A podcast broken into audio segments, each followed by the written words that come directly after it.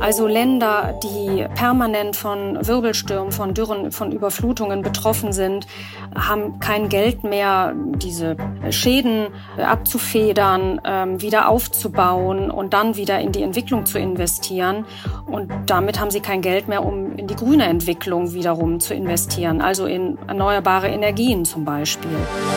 Man muss anerkennen, dass diese Klimahilfen ein ganz integraler Bestandteil des weltweiten Klimaregimes sind, ohne den das Pariser Abkommen auch nicht funktionieren würde. Also man muss über alles reden, über was geredet werden muss und dass die Unterstützung, gerade die, die zugesagt wurde, auch kommt, ist davon ein zentraler Baustein. Und damit herzlich willkommen zu einer neuen Ausgabe von Handelsblatt Green and Energy, dem Podcast zu den wichtigsten Fragen rund um Klima, Energiewende und Nachhaltigkeit. Heute zur Klimakonferenz in Ägypten und der Frage, wohin fließen eigentlich die Milliarden für den Klimaschutz?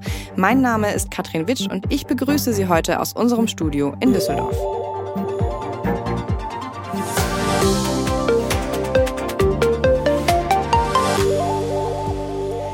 2,4 Billionen Euro pro Jahr. Das ist die Summe, die Entwicklungs- und Schwellenländer im globalen Süden brauchen, um die Auswirkungen des Klimawandels zu bekämpfen und die Umstellung auf eine nachhaltigere Wirtschaft zu schaffen. Geld, was Länder wie die Malediven nicht haben. Mohamed Nasheed, der ehemalige Präsident der Malediven, nennt es die Falle des Sisyphos. Sisyphos ist eine Figur aus der griechischen Mythologie und vor allem dafür bekannt, dass er als Strafe einen Felsblock immer wieder den gleichen Berg raufwälzen muss, der kurz vor der Spitze jedes Mal wieder runterrollt. Und dann geht das Ganze wieder von vorne los. Ungefähr so fühlen sich die Länder des globalen Südens, wenn sie immer wieder Geld bei Banken leihen müssen, um die Gefahren steigender Meeresspiegel und immer schlimmer tobenden Stürmen abzuwehren. Nur um dann festzustellen, dass der immer schlimmer werdende Klimawandel die Kosten immer weiter steigen lässt. Während die Schulden also bleiben, müssen die Länder immer weiter Geld leihen. Warum das ein Problem ist, beschreibt Mohamed Nasheed hier sehr konkret. 20 climate vulnerable countries have 2 trillion dollars of payment to be made in the next two, three years. And they don't have this money because the asset, the road that they build, the house that they build, the hospital that they build, the school that they build is washed away, but they still have the debt. And, and you can't pay while you do not have the asset. Die Malediven im Indischen Ozean sind das am niedrigsten gelegene Land der Welt und wegen des stetig steigenden Meeresspiegels vom Untergang bedroht. Und sie fordern einen anderen Umgang mit den Kosten, die ihnen und anderen Ländern dadurch entstehen. Seit Jahren diskutiert die internationale Klimapolitik über mögliche Lösungen für das Dilemma. Aber wie könnten die aussehen? Und warum ist eine Einigung so schwer? Genau diesen Fragen wollen wir heute nachgehen und zwar mit meiner Handelsblatt-Kollegin Silke Kersting und Klimaexperten Jan Kowalczyk von der Entwicklungsorganisation Oxfam. Zuerst darf ich aber Silke Kersting bei uns begrüßen. Sie ist uns jetzt aus Berlin zugeschaltet. Hallo Silke. Hallo Katrin. Silke, es gab ja im Zuge der diesjährigen Klimakonferenz eine Meldung, die wahrscheinlich die wenigsten mitbekommen haben dürfen, die aber durchaus bemerkenswert ist. 20 Länder aus dem globalen Süden haben gesagt, dass sie ihre Schulden bei der Weltbank nicht mehr bezahlen wollen. Was steckt da dahinter? Ja, das ist ein äh, durchaus diskussionswürdiger Vorschlag. Ähm, diese Länder, diese vulnerablen 20 Länder, die vom Klimawandel betroffen sind, besonders betroffen sind, wollen, dass ihnen die Schulden erlassen werden oder zumindest ein Teil erlassen wird, ähm, damit sie das Geld dann in den Naturschutz äh, stecken können. Und äh, wir hatten neulich zum Beispiel ein Interview mit Achim Steiner, das ist der Chef der Entwicklungsorganisation der Vereinten Nationen. Der sagte, die Weltgemeinschaft hat ja ein Interesse daran, die Verschuldungsproblematik offensiv anzugehen. Und er sagte auch, es sei doch ein mögliches Beispiel, dass ein Teil der Schulden diesen ärmsten Ländern erlassen wird, um sie in Klimainvestitionen umzuwandeln. Also beispielsweise das Geld, was Länder sonst nicht mehr haben, in Projekte wie ähm, ja die Erhaltung von Mangrovenwälder zu stecken ähm, damit die Küsten wiederum besser vor Wirbelstürmen geschützt werden. Das heißt, diese Länder im globalen Süden, die ja in der Regel auch wirtschaftlich schlechter gestellt sind als zum Beispiel jetzt Industrienationen wie Deutschland oder die USA, die sagen also, sie brauchen das Geld und wollen das dann aber auch nicht zurückzahlen. Wie hat denn die Weltbank reagiert?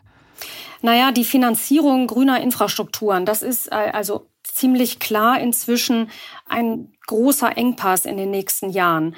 Also Länder, die ähm, permanent von Wirbelstürmen, von Dürren, von Überflutungen betroffen sind, haben kein Geld mehr, diese Probleme, diese Schäden äh, abzufedern, ähm, wieder aufzubauen und dann wieder in die Entwicklung zu investieren. Ähm, und damit haben sie kein Geld mehr, um in die grüne Entwicklung wiederum zu investieren, also in erneuerbare Energien zum Beispiel.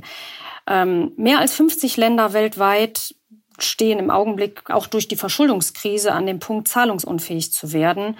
Und ähm, die Weltbank äh, hat erklärt erstmal auch vorsichtig, dass der Klimawandel unverhältnismäßige Auswirkungen auf die armen und kleinen Entwicklungsländer hat.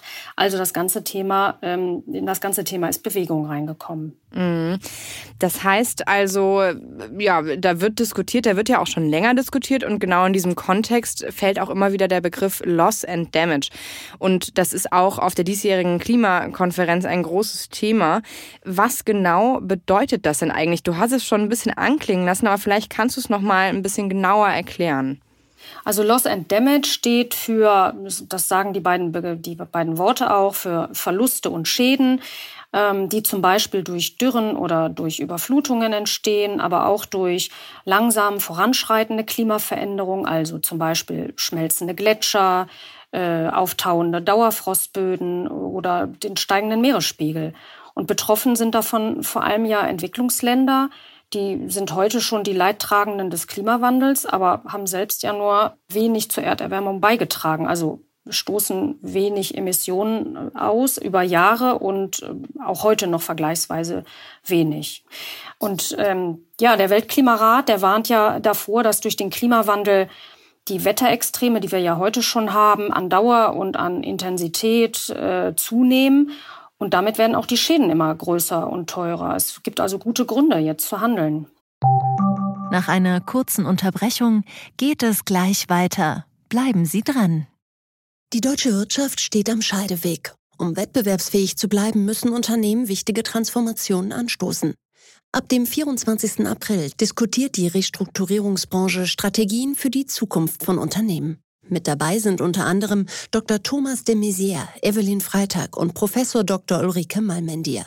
Mit dem Vorteilscode Restrukturierung24 erhalten Sie 15% Rabatt. Alle Informationen finden Sie auf handelsblatt-restrukturierung.de. Das heißt, diese Länder brauchen mehr Geld und dann gibt es auf der einen Seite eben den Vorschlag der Länder selber, die sagen, wir wollen, dass die Weltbank uns unsere Schulden äh, auf eine gewisse Art und Weise erlässt. Und es gibt ja auch die Forderung, dass die Industriestaaten, die reicheren Länder, eben da einspringen und gesagt wird, jetzt müsst ihr dafür bezahlen. Ist das so der Angang, den man da hat? Die Industriestaaten sollen jetzt dafür aufkommen und wenn ja, warum? Das Ausmaß der Folgen hängt von zwei Faktoren ab. Also erstmal natürlich auch von den Anstrengungen zur Emissionsminderung. Das müssen die Industriestaaten ähm, bringen. Das müssen natürlich auch die ähm, Entwicklungsländer und Schwellenländer bringen. Und es geht um die Anpassung an die Klimaveränderung. Und das kostet alles Geld. So viel Geld ähm, haben die Entwicklungsländer nicht und die ärmsten der Länder und am meisten Betroffenen schon gar nicht. Und ähm, die Folgeschäden des Klimawandels wird man auch, auch wenn die Emissionen jetzt ganz runtergehen, nicht vollständig vermeiden können. Das heißt, selbst wenn die Emissionen jetzt auf Null sinken würden, würde ja der Klimawandel nicht enden. Und äh, diese Verluste und Schäden, genau, wollen die Entwicklungsländer jetzt ein, zumindest ein Stück weit ausgeglichen haben, also in A, indem man ihnen Schulden möglicherweise erlässt oder einen Teil der Schulden, damit sie mit diesem Geld wieder investieren können. Und ähm, die andere Idee ist eben, dass die Industrieländer, die über Jahre äh, viele Emissionen, hohe Emissionen ausgestoßen haben und insofern äh, den Klimawandel, den menschengemachten Klimawandel zu verantworten haben, dass die Industrieländer helfen. Du hast es ja jetzt schon gesagt, die Klimabilanz spricht doch eigentlich für sich. Warum fällt es da den Industriestaaten so schwer, sich zu einigen? Weil das Wir, und das Wir kann man jetzt auch durchaus sagen, wir beide wohnen in Deutschland, du und ich, wir stoßen ja deutlich mehr CO2 aus schon seit Jahrzehnten als die Länder im globalen Süden, die das jetzt im wahrsten Sinne des Wortes ausbaden müssen. Warum also tut man sich so schwer, ähm, denen das auch zuzugestehen, wo es ja eigentlich auf der Hand liegt, oder? Ja, du hast recht. Ähm, aber die Debatte über Zahlungen der Industriestaaten kommt seit Jahren nicht voran. Ähm, also Deutschland ist da kein Einzelfall, was sich da in der Vergangenheit nie auf Zusagen äh, festlegen wollte. Und deswegen konnte man das jetzt schon bei der äh, Weltklimakonferenz in Ägypten schon als Erfolg verbuchen, dass das Thema überhaupt als eigenständiger Punkt auf die Tagesordnung genommen wurde. Selbst daran sind die Entwicklungsländer über Jahre gescheitert. Und ähm, ja, der Grund, der liegt darin, dass viele Länder das Thema für ein Fass ohne Boden halten und eine Klagewelle von besonders betroffenen Ländern, wenn man sich jetzt erstmal ähm, dazu bereit erklärt, Schäden für Schäden auszuzahlen. Äh, und äh, die Gefahr ist ja tatsächlich, ich habe das eben schon mal angedeutet, die Kosten für die Wetterkatastrophen, die werden künftig in die Höhe schnellen. Und die Diskussionen sind darum seit Jahren verhärtet. Ja, und jetzt sieht man so ein bisschen Bewegung, weil die Schäden zunehmen, weil sich äh, vor allen Dingen auch Länder wie Deutschland zunehmend darüber bewusst werden, dass sie eine historische Schuld tragen. Das konnte man in, jetzt in den letzten Tagen auch ähm, hören, wenn sich die Außenministerin geäußert hat. Sie hat jetzt äh, wiederholt betont, Annalena Baerbock, dass man nicht mehr ähm, drumherum reden wolle um das Thema Loss and Damage, sondern dass man deutlich machen will, ja, sie sagte das im Bundestag letzte Woche, ja, wenn die Sicherheitsgefahr vor allen Dingen durch die Industriestaaten verursacht worden ist, dann tragen die Industriestaaten dafür auch die Verantwortung. Gibt es denn, du hast es jetzt gesagt, das sagt die Außenministerin, gibt es denn eine gewisse Haltung Deutschlands bei dem Thema? Wir haben ja jetzt seit einer geraumen Zeit schon eine andere Regierung als die letzten Jahre. Hat sich damit auch die Haltung vielleicht ein bisschen geändert hierzulande? Ja, mit Sicherheit. Ähm, es gab jetzt ja auch, also der Bundeskanzler äh, war zum Auftakt der Klimakonferenz ja auch in Ägypten und hat da schon den Startschuss für einen globalen Schutzschirm gegen Klimarisiken angekündigt, der den besonders verwundbaren Staaten, den sogenannten V20 zugutekommen soll und ähm, wobei sich dahinter inzwischen nicht mehr nur 20, sondern inzwischen 58 Länder verbergen, die vom Klimawandel besonders betroffen sind, aber nur fünf Prozent der Treibhausgase ausstoßen. Und ähm, also man kann sicherlich sagen, dass ähm, also in Deutschland mit dem Regierungswechsel in dieses Thema auf jeden Fall Bewegung gekommen ist. Und da ist aber noch einiges sicherlich zu tun, um da ähm, auch andere Länder ähm, mitzuziehen. Ja, und ich würde gern von dir, Silke, vielleicht noch wissen, ich weiß, Ausblicke sind immer schwer, aber vielleicht ähm, kann man es trotzdem ein bisschen versuchen, weil das Problem, was du geschildert hast, warum äh, keine Bewegung reinkommt in die Debatte so richtig, ist ja auch ein bisschen nachvollziehbar. Man hat Angst, dass es wie so eine Art Grundsatzentscheidung dann Tür und Tor öffnet für, ja, man muss ja schon Billionen sagen, von denen wir hier sprechen, äh, die da auf die Industriestaaten zukommen könnten in den nächsten Jahrzehnten. Gibt es trotzdem irgendwie bei dir das Gefühl, dass da auch irgendwann mal etwas Handfestes bei rauskommt? Oder wird das immer so ein bisschen das Totschlagargument sein? Totschlagargument, dass es ein Fass ohne Boden ist. Mhm. Ja, die Befürchtung wird natürlich weitergehen, tatsächlich. Aber ähm, ich glaube trotzdem, dass die Erkenntnis reift, dass man die Entwicklungsländer und zum Teil auch noch Schwellenländer nicht mit diesen Schäden allein lassen kann. Andererseits sieht man auch jetzt wieder auf der Weltklimakonferenz, ähm, dass es viele Beschwörungsformeln gibt, ähm, dass viel von Ambitionssteigerung die Rede ist. Also viele so politische Plattitüden, meinst du, oder? Ja, viel heiße Luft. Mhm. Man gibt Versprechungen ab, die später nicht eingehalten werden oder eben nicht in, den, in dem gebotenen Tempo eingehalten werden. Das heißt, eigentlich müsste was passieren und kann man da zum Beispiel auch nur, um das mal ein bisschen ähm, plastischer zu machen, wäre da die Flut in Pakistan auch so ein Beispiel, bei dem Loss and Damage zum Beispiel angebracht gewesen wären in der Theorie?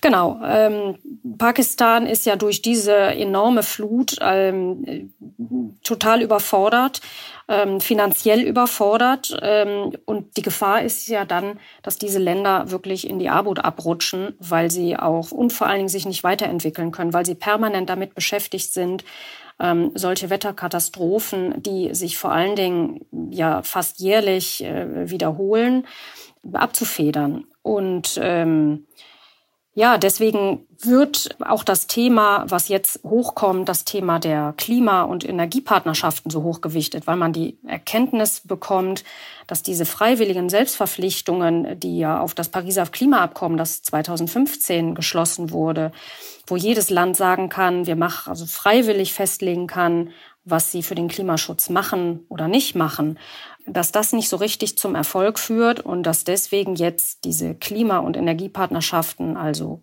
Partnerschaften zwischen einzelnen Ländern geschlossen werden, damit man denen hilft, ähm, zum Beispiel auf erneuerbare Energien zu setzen. So ein Beispiel ist zum Beispiel Südafrika. Es gibt aber auch jetzt andere Länder, wo man versucht, ähm, voranzukommen. Mhm. Okay, das heißt, es muss was passieren. Ob was passiert, das werden wir dann in Zukunft lesen. Klima ist eines deiner Hauptthemen. Silke, vielen Dank, dass du heute bei uns warst. Sehr gerne. Bis bald. Während um die Gelder für Loss and Damage also eine harte Diskussion tobt, zahlen Staaten wie Deutschland, die USA und andere aber auch schon jetzt viele Milliarden an ärmere Länder. Bei den sogenannten Klimahilfen haben sich Länder wie Deutschland verpflichtet, 100 Milliarden Dollar pro Jahr im Kampf gegen den Klimawandel zu zahlen. Weltweit leben heute bereits 3,3 Milliarden Menschen in Gebieten, die besonders stark von den Folgen des Klimawandels betroffen sind. Die Hilfen erreichen aber bisher nur einen Bruchteil dieser Menschen. Wohin also fließen die Klimamilliarden und wie effizient sind sie wirklich? Darüber spreche ich jetzt mit Jan Kowalczyk von der Entwicklungsorganisation Oxfam. Hallo, Herr Kowalczyk. Hallo. Ja, Bundeskanzler Scholz hat ja zur diesjährigen Klimakonferenz auch in Sachen Klimafinanzierung schon ein paar Dinge gesagt. Hören wir mal kurz rein. In den letzten drei Jahren hat Deutschland die öffentlichen Gelder für die internationale Klimafinanzierung um mehr als ein Drittel erhöht auf insgesamt 5,3 Milliarden Euro im Jahre 2021. Erstmals ist davon rund die Hälfte in Maßnahmen geflossen, die Länder bei der Anpassung an veränderte klimatische Bedingungen unterstützen.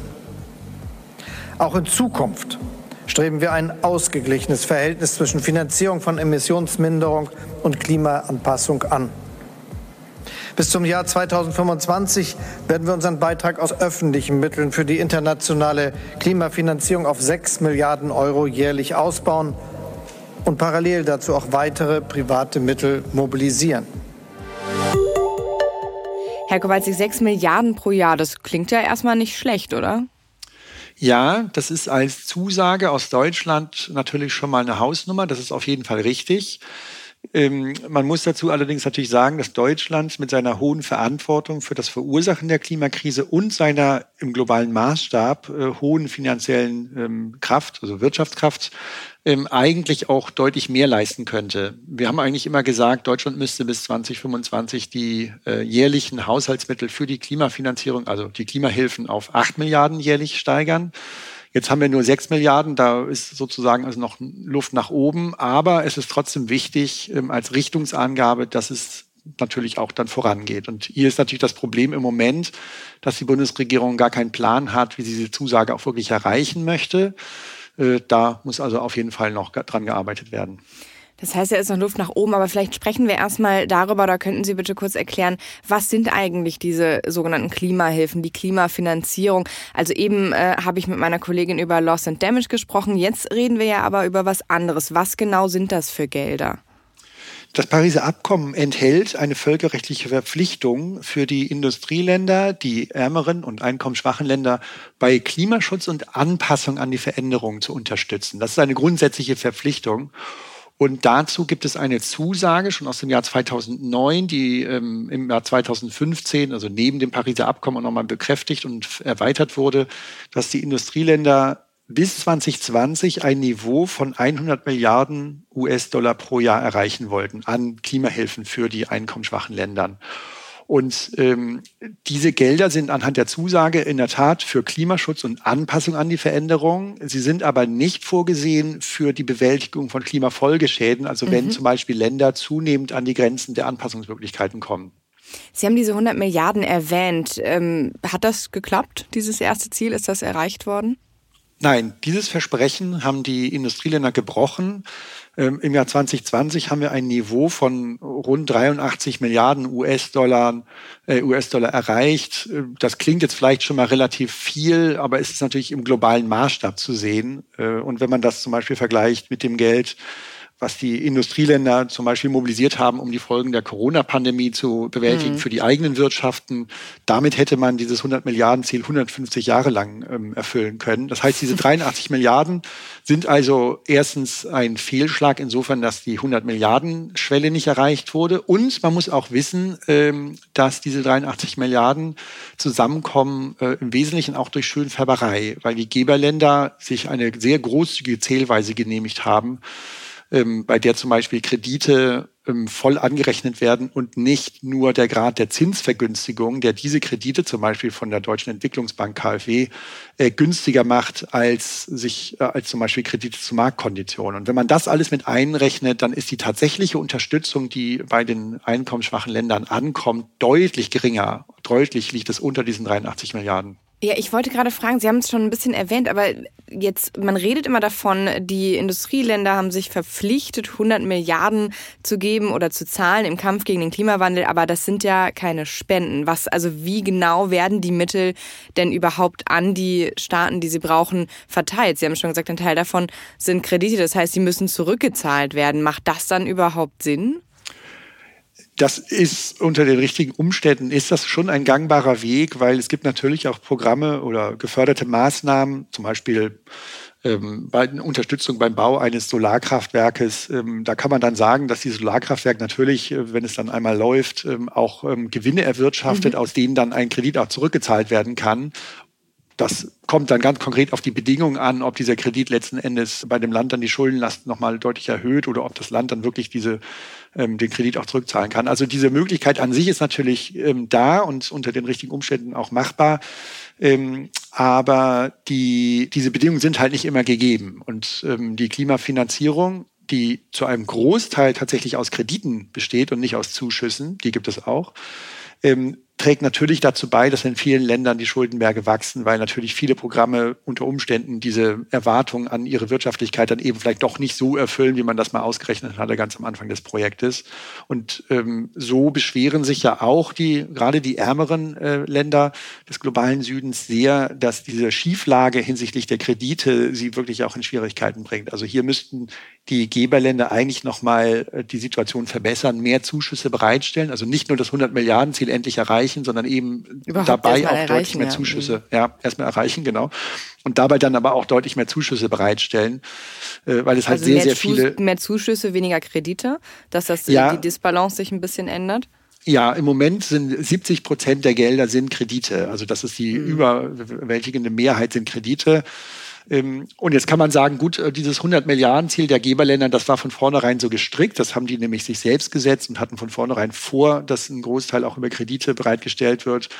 Ähm, das, in dem Sinne kann man das da nicht kritisieren. Man kann aber wohl sagen, wenn da so viele Kredite drin sind, dann ist dieses Ziel natürlich auch viel weniger wert, weil letzten Endes ein Großteil der Gelder von den ähm, einkommensschwachen Ländern dann am Ende wieder zurückgezahlt wird. Das heißt, die finanzieren ihre Projekte zum Klimaschutz und zur Anpassung letzten Endes dann eben doch selber.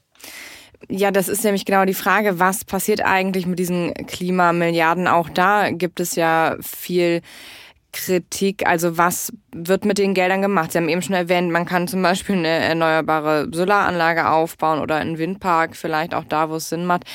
Können Sie da ein paar Beispiele nennen? Was oder ist das gar nicht so direkt nachverfolgbar? Äh, das ist relativ gut nachvollziehbar, weil die Geberländer regelmäßig berichten, wo sie diese Gelder einsetzen. Manche Länder machen das sehr transparent, andere weniger transparent. Deutschland ist da, würde ich sagen, im vorderen Mittelfeld, ähm, weil Deutschland zum Beispiel äh, richtig Projektlisten einreicht. Da kann man genau sehen, welche Gelder gehen in welches Projekt. Und dann kann man zumindest mal die Überschriften dieser Projekte lesen und mhm. liest dann solche Dinge wie ähm, ländliche Entwicklung in Mali, wo dann mit zunehmenden Dürren äh, oder veränderten Niederschlagsmustern umgegangen werden muss. Da werden dann Bewässerungssysteme vielleicht gefördert oder Regenwasserrückhaltebecken, äh, ja. dergleichen, was man halt braucht. Um sich gegen dann, Fluten ähm, besser zu schützen. Äh, ja, das ist noch was, ja, ich, ich, das gibt's auch, genau, dass man guckt, ähm, wenn, wenn es zu stärkeren Überschwemmungen kommt, was passiert mit dem Wasser, was bauen, haben wir da für Systeme, um dann das Wasser zum Beispiel auf äh, Überschwemmungsflächen zu leiten, dass es halt nicht die Felder zerstört oder die äh, wo, wo, die Menschen wohnen, dann alles unter Wasser setzt. Genau sowas. Aber auch, ähm, wenn es um Dürren geht und wenn der Regen zwar kommt, aber nicht mehr zu den Zeiten und vielleicht auch nicht mehr mhm. in dem mhm. Umfang, dass man dann äh, zusieht, dass der Regen nicht ungenutzt dann äh, einfach abfließt äh, und dabei womöglich noch eine Überschwemmung verursacht, sondern dass dann das Wasser auch zurückgehalten werden kann, um es dann später über Kanäle auf die Felder zu leiten. Also solche Sachen sind möglich. Ähm, es sind äh, Sachen möglich, die wir auch hier aus Deutschland kennen. Das heißt die Förderung des Ausbaus der erneuerbaren Energien. Sie sagten Windpark, genau solche Sachen sind denkbar ähm, die effizientere Nutzung von Energien in den äh, Industrien, in den Schwellenländern zum Beispiel gibt es viele äh, Potenziale. Ähm, die nachhaltige Mobilität ähm, in den großen äh, Megacities äh, im globalen mhm. Süden zum Beispiel wäre ein weiteres Beispiel. Also die Beispiele sind ganz vielfältig. Alles, was dazu beiträgt, die Treibhausgase zu reduzieren, also weg von den fossilen Energien zu kommen, ähm, hin zu den Erneuerbaren. Alles, was dazu hilft, die Menschen und die Gesellschaften an die Veränderung anzupassen. Das kann äh, Schutzsysteme gegen Überschwemmung sein, Frühwarneinrichtungen ähm, bei Unwetterkatastrophen, bessere Analyse, was für Unwetterkatastrophen werden wir in Zukunft in welcher verstärkten Häufigkeit haben, äh, wie reagieren die Menschen, wie kommen wir schnell an die Menschen ran, um sie zu warnen, dass sie sich in Sicherheit bringen können, solche Dinge. Ähm, aber auch in der Landwirtschaft, die Nahrungsmittelproduktion muss sichergestellt werden, dass die Pflanzen nicht auf den Feldern vertrocknen oder durch Überschwemmung dann äh, die übrige Ernte weggespült wird. All diese Dinge ähm, gehören eigentlich in dieses Portfolio. Ähm, das sind oft ähm, Projekte und Programme, die man auch aus der klassischen Entwicklungszusammenarbeit kennt. Denn es hat ja auch früher schon Dürren gegeben oder Unwetterkatastrophen oder ähm, das Problem, dass viele Menschen noch gar keinen Zugang zu ähm, Energiedienstleistungen haben. Also die Sachen, die kennen wir eigentlich schon aus der traditionellen Entwicklungszusammenarbeit und sie bekommen halt jetzt ähm, noch einen stärkeren Klimafokus, um eben der sich verschlimmernden Klimakrise gerecht zu werden. Aber das hört sich ja alles sehr zielgerichtet an. Das hört sich an, als würde das Geld genau dahin kommen, wofür es auch gedacht ist. Es gibt ja aber auch Kritik an diesen finanziellen Hilfen, nicht nur an den Geberländern, dass man zu wenig gibt oder in der falschen Form, sondern auch bei den Empfängern, dass das Geld eben nicht nicht dafür eingesetzt wird, wo es benötigt wird, dass es vielleicht sogar versickert, ähm, wenn man da auch immer wieder in Ländern mit äh, Korruption konfrontiert ist. Was ist da dran? Diese Kritik, also oder die Befürchtung, Korruption und das Geld versickert oder wird ineffizient eingesetzt, vielleicht mit guten Absichten, äh, die gilt ja ganz allgemein ähm, für die Entwicklungszusammenarbeit und letzten Endes natürlich überall da, wo Geld eingesetzt wird. Das ist jetzt kein ähm, neues Phänomen oder nichts, was es die Klimafinanzierung abgrenzt von anderen Finanzflüssen. Ähm, und äh, da geht man dann auch entsprechend mit den gleichen Mitteln vor. Also es gibt natürlich für die Finanzierung von solchen Projekten gibt es äh, Safeguards, wo dann, sagen wir mal, die GIZ oder die KfW, wenn sie diese Gelder im globalen Süden einsetzt. Also gewisse Kontrollgremien auch aus, aus Deutschland zum Beispiel. Ja, Kontrollgremien, es wird ja beobachtet, genau. Und ähm, oft werden diese Projekte ja auch gemeinsam umgesetzt. Da sind dann natürlich auch die Geberländer mit dran beteiligt und haben auch immer ein Auge drauf, was passiert. Aber auch in den Ländern selber gibt es natürlich Mechanismen, dass dort mit dem Geld sinnvolle Sachen Sachen äh, gemacht werden. Und wenn es Probleme gibt, gibt es oft Möglichkeiten, sich zu melden, zum Beispiel. Äh, es gibt, äh, äh, also ein Beispiel wäre vielleicht der ähm, Green Climate Fund, der grüne Klimafonds. Mhm. Das ist der größte multilaterale Fonds, der also für Klimaschutz und Anpassung ähm, die einkommensschwachen Länder unterstützt. Der hat zum Beispiel auch eine Beschwerdestelle, wo sich dann halt betroffene Menschen vor Ort vielleicht auch melden können, wenn sie feststellen, hey, mit einem Projekt, was dieser grüne Klimafonds finanziert, äh, da passieren Dinge, die haben negative Auswirkungen auf die Bevölkerung ähm, und dann kann man sich da halt auch beschweren. Ähm, solche Mechanismen gibt es auch in anderen Fonds, die sind natürlich auch ganz wichtig, die werden auch genutzt. Ähm, aber wie gesagt, das sind halt keine Probleme, die jetzt speziell mit diesen Klimageldern zusammenhängen, sondern die kommen überall vor, wo Geld im Spiel ist. Letzten Endes ja auch hier bei uns in Deutschland, da kommen solche Sachen ja auch immer wieder ans Tageslicht. Nach einer kurzen Unterbrechung geht es gleich weiter. Bleiben Sie dran. Die Welt steht vor gewaltigen Herausforderungen. Zum einen die Energiewende voranzutreiben und gleichzeitig den Klimawandel einzudämmen. Und auch der Energieträger Wasserstoff gewinnt weltweit immer mehr an Bedeutung. Doch wie geht es weiter? Erfahren Sie mehr auf dem Handelsblatt Wasserstoffgipfel 2024 am 12. und 13. Juni in Essen. Infos unter handelsblatt-wasserstoffgipfel.de. Mit dem Vorteilscode Wasserstoff 2024 erhalten Sie einen Rabatt von 15% auf die Tickets. Wie wichtig würden Sie trotz natürlich der Kritik, äh, die nicht nur auf die Klimahilfen bezogen ist natürlich, ähm, wie wichtig ist dieses Geld für Länder wie zum Beispiel Äthiopien oder auch andere, die ähm, Malediven? Wie wichtig ist das für die? sehr unterschiedlich. Es gibt Länder wie, also wenn ich als Beispiel mal nehmen würde, China zum Beispiel. China braucht diese Gelder nicht, ähm, bekommt auch eigentlich wenig davon oder vielleicht auch gar nichts. Aber jedenfalls hat China auch immer gesagt, ja, wir, wir unterstützen unsere ähm, Partnerländer aus dem globalen Süden ähm, darin, dass wir ähm, auch die Geberländer dann auch in die Verantwortung nehmen, dass sie ihre Zusagen erfüllen und so weiter. Sagt aber auch, aber wir erwarten eigentlich diese Unterstützung nicht für uns selber, denn wir können das selber. Aber andere Länder, und die Malediven sind vielleicht ein gutes Beispiel dafür, ähm, für die sind diese Unterstützung ähm, existenziell notwendig, denn dort gibt es einfach nicht die finanziellen Ressourcen, um sich zum Beispiel ausreichend gegen den steigenden Meeresspiegel ähm, zu schützen. Das heißt, die sind absolut angewiesen, dass die Zusagen eingehalten und auch noch ausgebaut aufgebaut werden.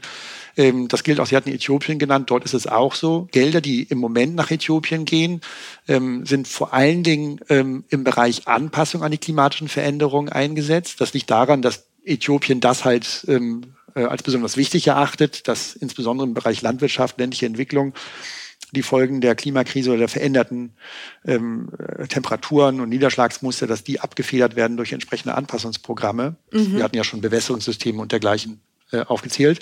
Solche Länder, also gerade die besonders einkommensschwachen Länder, und dazu gehört ja auch Äthiopien, ähm, die brauchen diese Hilfen absolut, um sich ähm, gegen die Klimakrise zu schützen. Und es gibt auch äh, Analysen, wenn man die Klimapläne aller Länder zusammenfasst und sich anguckt, daraus kann man er erkennen, da haben viele Länder haben angegeben, was sie ohne Unterstützung machen können, zum Beispiel im Bereich Klimaschutz und wie viel mehr sie machen könnten, wenn sie die entsprechende Unterstützung bekommen. Also da gibt es sozusagen mhm. immer so zwei Pläne, ein, ein unter der Bedingung ausreichende Unterstützung und ein so. Und dort ähm, kann man dann erkennen, dass wenn man das zusammenrechnet, ähm, ist diese Unterstützung insgesamt schon ein ganz relevanter Faktor in der Frage, wann wir es schaffen, die globalen Treibhausgasemissionen zu stabilisieren, um sie danach dann stetig in Sinken zu bringen. Im Moment steigen sie ja noch. Und mhm. ähm, wenn die Unterstützung nicht kommt, dann wird es auch auf absehbare Zeit so weitergehen. Aber wenn die Unterstützung käme in ausreichendem Umfang, dann tatsächlich können wir diese Trendwende auch bald ähm, erleben. Das heißt, es ist ein sinnvolles Instrument in Ihren Augen. Auf der diesjährigen Klimakonferenz haben die Entwicklungsländer äh, genau aus den Gründen, die Sie gerade aufgezählt haben, ja auch nochmal mehr Geld gefordert. Jetzt haben wir aber auch über diese Disbalance mit den Krediten gesprochen und dass das alles natürlich ein bisschen schwierig ist, je nachdem, wie stark finanziell belastet äh, das Land das die Gelder bekommt, natürlich auch ist. Ist das dann überhaupt die richtige Lösung, einfach mehr Gelder in diesen Topf zu stecken, der ja ohnehin noch nicht erfüllt wird? Das ist die allererste Herausforderung, dass die Geberländer erstmal ihre Versprechen auch halten und erfüllen. Und das bedeutet auch, dass sie dann in späteren Jahren eben auch mehr bereitstellen, um die Untererfüllung jetzt derzeit auch wieder auszugleichen ich sagte ja schon genau, es ist eine ganz wichtige Voraussetzung für die Anpassung an die Veränderung, für den Klimaschutz in den Ländern des globalen Südens. Äh, gleichwohl ist das natürlich nicht das Einzige, worum es gehen darf, denn ähm, es geht ja auch um den Klimaschutz an sich, um die Klimaziele, die die Länder unter Pariser Abkommen haben. Die sind nach wie vor nicht ausreichend, insbesondere übrigens auch in den Industrieländern. Ähm, aber auch in vielen Schwellenländern. Da wird nicht genug Klimaschutz geleistet. Und da wird auch nicht genug Klimaschutz geleistet, wenn man sagen würde, welches Land äh, wie viel eigentlich fairerweise beitragen müsste zum globalen Klimaschutz. Auch da würde man sagen, mit oder ohne Unterstützung gibt es viele Schwellenländer, die da noch nicht genug machen ähm, aber eben auch genug ähm, Industrieländer, die da nicht genug machen. Mhm. Ähm, und das heißt also, nein, man kann nicht immer nur über dieses Geld reden, aber man darf auch umgekehrt äh, nicht so tun, als sei dieses Geld vielleicht nur ein i-Tüpfelchen und es geht eigentlich um was ganz anderes, zum Beispiel um ähm, den globalen Klimaschutz und alle Länder sollen noch einfach mehr machen. Nein, man muss anerkennen, dass diese Klimahilfen ein ganz integraler Bestandteil des weltweiten Klimaregimes sind, ohne den äh, das ähm, Pariser Abkommen auch nicht funktionieren würde. Also man muss über alles reden, über was geredet werden muss und dass die Unterstützung gerade die, die zugesagt wurde, auch kommt, ist davon ein zentraler Baustein. Ist die Wichtigkeit denn erkannt mittlerweile, würden Sie sagen, dieser Klimafinanzierung? Ja, rhetorisch ist sie auf jeden Fall erkannt. Ähm, und das sieht man auch daran, ähm, dass die äh, Geberländer es auch immer wieder betreiben auf diesen Klimakonferenzen und bei jeder sich bietenden Gelegenheit darauf hinzuweisen, wie viel sie auch schon leisten an Unterstützung. Also sie spüren diesen Druck und sie erkennen an, dass das eine ganz zentrale Säule ist. Und klar, und die Empfängerländer, für die ist es natürlich in der konkreten Umsetzung auch total wichtig. Also es geht also nicht nur um Politik und Diplomatie auf den Klimakonferenzen, sondern es geht auch darum, dass mit den Milliarden, die da benötigt werden, auch sinnvolle Sachen gemacht werden können. Ähm, das ist ein von allen Seiten anerkannt als einer der großen zentralen Themen, die auch immer wieder auf den Verhandlungsagenten der Klimakonferenzen stehen. Okay, aber es ist noch Luft nach oben, haben wir gelernt. Herr Kowalczyk, vielen Dank für das Gespräch. Danke auch. Das war Handelsblatt Green und Energy für diese Woche. Wenn Sie Fragen, Themen oder Anregungen für uns haben, schreiben Sie uns einfach eine Mail an green@handelsblatt.com. Wer mehr zu allen Themen rund um Energie und Klima wissen will, der sollte mal einen Blick in die Shownotes werfen. Da gibt es jetzt einen Link für ein Testabo beim Handelsblatt. Ich bedanke mich bei der Produktion und wenn Ihnen unsere Sendung gefällt, freuen wir uns natürlich über eine gute Bewertung in Ihrer Podcast-App. Bis zum nächsten Mal.